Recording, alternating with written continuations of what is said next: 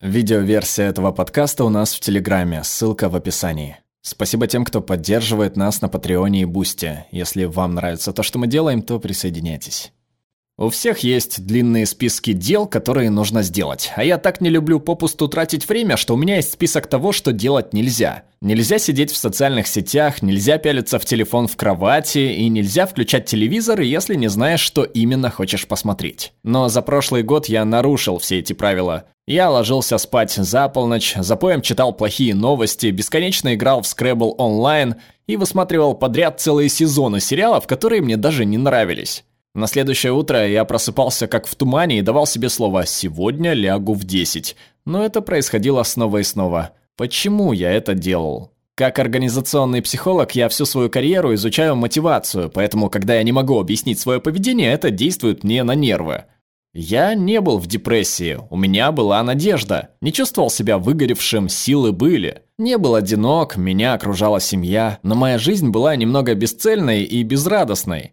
Какой-то момент я вспомнил, что у этого чувства есть название – томление. Томление – это ощущение пустоты, застоя и тоски. Этот термин был введен социологом Кори Кизом и увековечен философом Мэрайей Керри.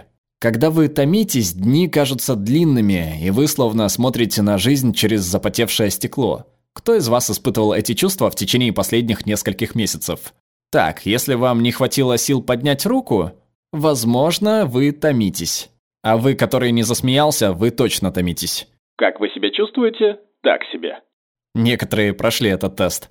Но что странно, от этого чувства меня спасла игра в Марио Карт. Но не будем забегать вперед.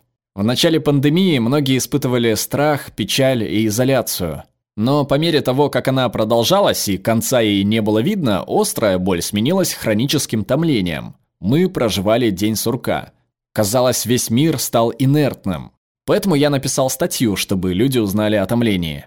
Я назвал его забытым средним ребенком душевного здоровья и предположил, что, возможно, это доминирующее состояние нашего времени. Вскоре об этом заговорили все. Это освещалось в СМИ, обсуждалось знаменитостями и королевской семьей. Я никогда раньше не видел такого энтузиазма в отношении его полного отсутствия. И я считаю, я считаю, что введение этого термина помогло людям разобраться в своих чувствах. Почему даже после вакцинации люди не испытывали оптимизма? Почему, когда по телевизору показали «Сокровища нации», моя жена уже знала его наизусть? И почему я так поздно ложился, становясь жертвой прокрастинации перед сном себе на зло? Только одиннадцать. У меня куча времени, чтобы испортить себе завтрашний день, занимаясь ничем в интернете. Мы искали счастье в блеклых днях и смысл в нескончаемой пандемии.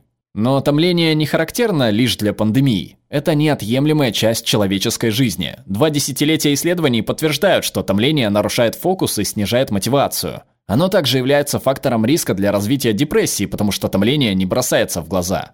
Вы можете не сразу заметить, что ваша мотивация снижается, а радость от жизни притупляется. Вы безразличны к своему безразличию и поэтому не ищете помощи, и, возможно, даже сами не пытаетесь это изменить. Томление не только сложно заметить. Во многих культурах о нем еще и сложно говорить. Когда вас спрашивают, как дела, вы должны ответить «отлично» или «лучше всех». Это токсичная позитивность. Мы чувствуем, что обязаны быть оптимистичными и жизнерадостными. Если мы скажем «да знаешь, так себе», возможно, нам посоветуют не терять бодрости или помнить обо всем хорошем, что у нас есть. А это не просто раздражает, это на самом деле плохой совет. Мне нужны два добровольца. Я вас сам выберу, если никто не вызовется. Хорошо, вы. Подойдите к микрофону, и мне нужен еще один человек, вот здесь, к этому микрофону. Аплодисменты для этих ребят, пожалуйста.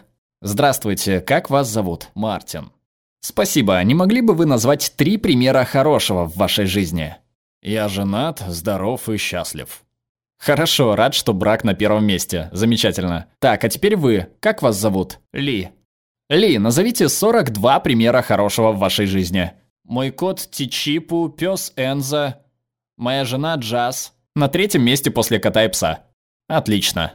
Мои дети, Индио и Уолтер, футбольный клуб Манчестер Юнайтед, мои друзья, Тед. Тед на почетном восьмом месте. Тед очень важен, очень важен. Поэзия Льюиса, Каммингса, Дилана Томаса. Вы сейчас всех поэтов будете называть? Хорошо, Ли, спасибо. Я попрошу вас остановиться. Аплодисменты, большое спасибо вам обоим. На протяжении длительного времени я считал, что люди в положении Ли счастливее, чем Мартин. Но потом я провел эксперименты, и результат оказался противоположным. Люди, которых в случайном порядке просили привести больше примеров хорошего, на самом деле в среднем менее счастливы, потому что становится сложнее добавлять пункты в этот список. И если вы не знаете так много поэтов. Чем сложнее найти что-то хорошее в жизни, тем чаще вы думаете, а что если моя жизнь не такая уж замечательная? В самом начале пандемии исследователи обнаружили, что лучший прогностический фактор благополучия – это не оптимизм, а поток.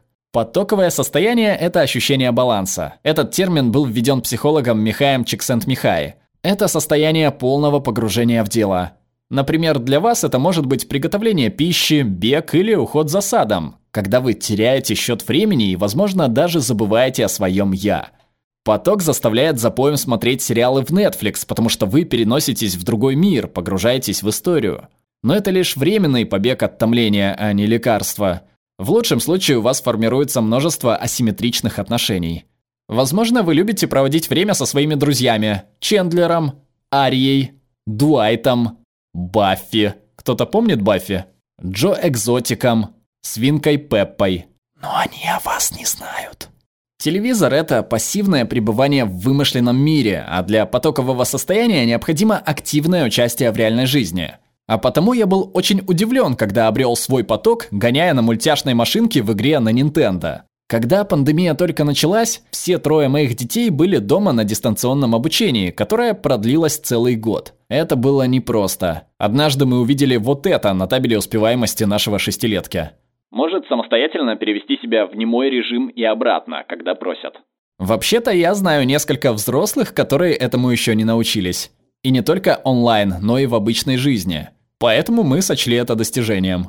Но, как и многие из вас, мы были изолированы от родных. Моя сестра живет через полстраны от нас. И однажды мы стали вспоминать, как сильно мы любили играть в Марио Карт в детстве. И сестра сказала, но теперь мы все вместе можем играть онлайн. Почему бы нам не начать семейную игру? И вскоре мы уже играли каждый день, одновременно участвуя в видеозвонке. И по прошествии нескольких недель мир уже не казался таким блеклым. Я нашел свой дзен в искусстве игры в Марио Карт. По утрам дети просыпались с вопросом, а когда мы будем играть. Они с нетерпением ждали этого. Обожали, когда я злорадно заявлял о том, что вот-вот выиграю, а потом меня взрывал синий панцирь. И мне оставалось только сидеть и смотреть, как они, все трое, обходили меня на полпути к финишу в своих крохотных картах. Нам так это нравилось, что мы создали новую субботнюю традицию после того, как дети ложились спать. Марио Карт для взрослых. Поразмышляв над этим сегодня, я рад впервые представить вам свою теорию оптимального достижения потокового состояния. Для этого существуют три условия. Овладение, осознанность и значимость. Начнем с овладения. Овладение многим из нас тяжело дается в последнее время. Психологи считают, что в работе решающий фактор удовлетворения – это ощущение прогресса. В западной культуре счастье больше определяется тем, как идут наши дела сегодня, а не тем, как они шли вчера – Поэтому слоган Nike «Just do it» – просто сделай это. Думаю, если бы Nike была создана в стране, более ориентированной на прошлое, как Китай, их слоганом было бы «уже сделали». Если томление – это застой, то поток подразумевает движение. Но владение не обязательно означает большое достижение, это могут быть маленькие победы. Именно ради маленьких побед я играл в Scrabble Online. Ради кайфа, когда составляешь слово из семи букв. Именно в контексте маленьких побед многие так гордились своей первой буханкой домашнего хлеба на закваске. Один инженер посвятил полдня владению искусством создания башенок из ММДМС. Посмотрите. Пожалуй, это сложнее, чем я думал. Пять конфет! Пять! Оказывается, это мировой рекорд. Такое овладение навыком требует второго условия потокового состояния – осознанности. Концентрация внимания на одном деле сегодня – это редкость. Ты в порядке? Ты почти не обращаешь внимания на книгу, телефон, передачу, ноутбук и кроссворд, который ты начала 10 минут назад. Есть данные, что в среднем люди проверяют электронную почту 74 раза в день. Переключаются с одного дела на другое каждые 10 минут. И это создает так называемое конфетти времени. Мы берем то, что могло бы стать значимым моментом нашей жизни, и нарезаем его на крошечные, бесполезные кусочки. Конфетти времени – враг энергии и мастерства – если мы хотим найти потоковое состояние, нам нужны более четкие границы. Так я не могу проверять телефон каждые две минуты. Когда я думаю о границах, я вспоминаю эксперимент, проведенный исследовательницей Лесли Перлоу. Она посетила компанию Fortune 500 и протестировала политику тихого времени. Никаких отвлекающих моментов три раза в неделю до полудня. В среднем производительность инженеров значительно возросла. 47% из них работали более продуктивно, чем обычно. Но особо значимо то, что когда компания ввела это на постоянной основе, их продуктивность возросла на 65%. Не думаю, что есть что-то особенное в утре вторника, четверга и пятницы. Мораль здесь в том, что непрерывные отрезки времени необыкновенно ценны. Овладение и осознанность помогут вам достичь потокового состояния, но третье условие превращает его в пиковое переживание – значимость. Понимание того, что вы улучшаете жизнь других людей. В начале своей карьеры я изучал работу колл-центра по сбору средств. Звонящие пытались убедить выпускников сделать пожертвования в университет, и я знал, что они томились, потому что там висел вот такой плакат. Наша работа – как обмочить штаны в темном костюме. Тебе тепло и приятно, но остальным незаметно. Я хотел показать им, что их работа значима. Я разработал несколько экспериментов, и в течение следующего месяца одна группа звонящих в среднем более чем удвоила время телефонных разговоров и почти утроила недельный доход. Сдвинуло дело с мертвой точки то, что они должны были познакомиться со студентом, учеба которого была оплачена благодаря им. То есть вместо монотонного процесса обзвона они участвовали в значимом процессе помощи в оплате обучения. Подумайте о людях, на которых бы сказалось, если бы вашей профессии не было. Это люди, которые делают вашу работу значимой. Вам нужно знать их имена, их лица и их истории, и тогда вы сможете найти поток в проектах на их благо. Это объясняет, почему я так полюбил Марио Карт. Игра дала мне чувство овладения, неописуемое удовлетворение от правильно размещенной банановой кожуры, на которой подскальзывалась моя сестра. Она также требовала осознанности. Мой зять – самый лучший игрок. Победа над ним требовала полной концентрации, особенно когда дети объединялись с ним против меня. Это была не просто игра, она была значимой. В течение последнего года мы все так или иначе ощущали беспомощность. Мы не могли избавиться от коронавируса. Я не мог даже домашнее обучение сделать хоть чуточку лучше. И это при том, что я учитель. Но в Марио Карт я ощущал себя значимым. Я смог дать своим детям какую-то радость, когда мы не могли никуда пойти. Я смог ощутить близость с родственниками, когда мы были далеко друг от друга. Обычно мы считаем потоковое состояние чем-то личным. Но играя в Nintendo, мы все вместе были в нем. И хотя мы больше не играем каждый день, мы с сестрой и зятем стали ближе, чем когда-либо раньше. Я понял, что любовь зависит не от частоты общения, а от глубины связи. Я также понял, что лекарством от томления не обязательно должно быть что-то продуктивное, это может быть что-то приятное. Наши пиковые моменты потока – это приятное времяпрепровождение с любимыми людьми, что теперь является для меня ежедневным занятием. А каков ваш вариант Марио Карт?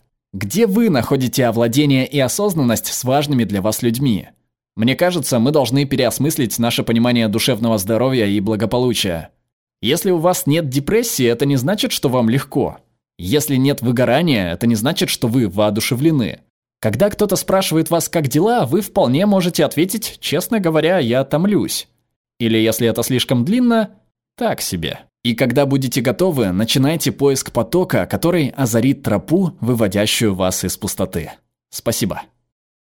Перевела Елена Макдоналл, отредактировала Юлия Калистратова, озвучил Глеб Рандолайнин.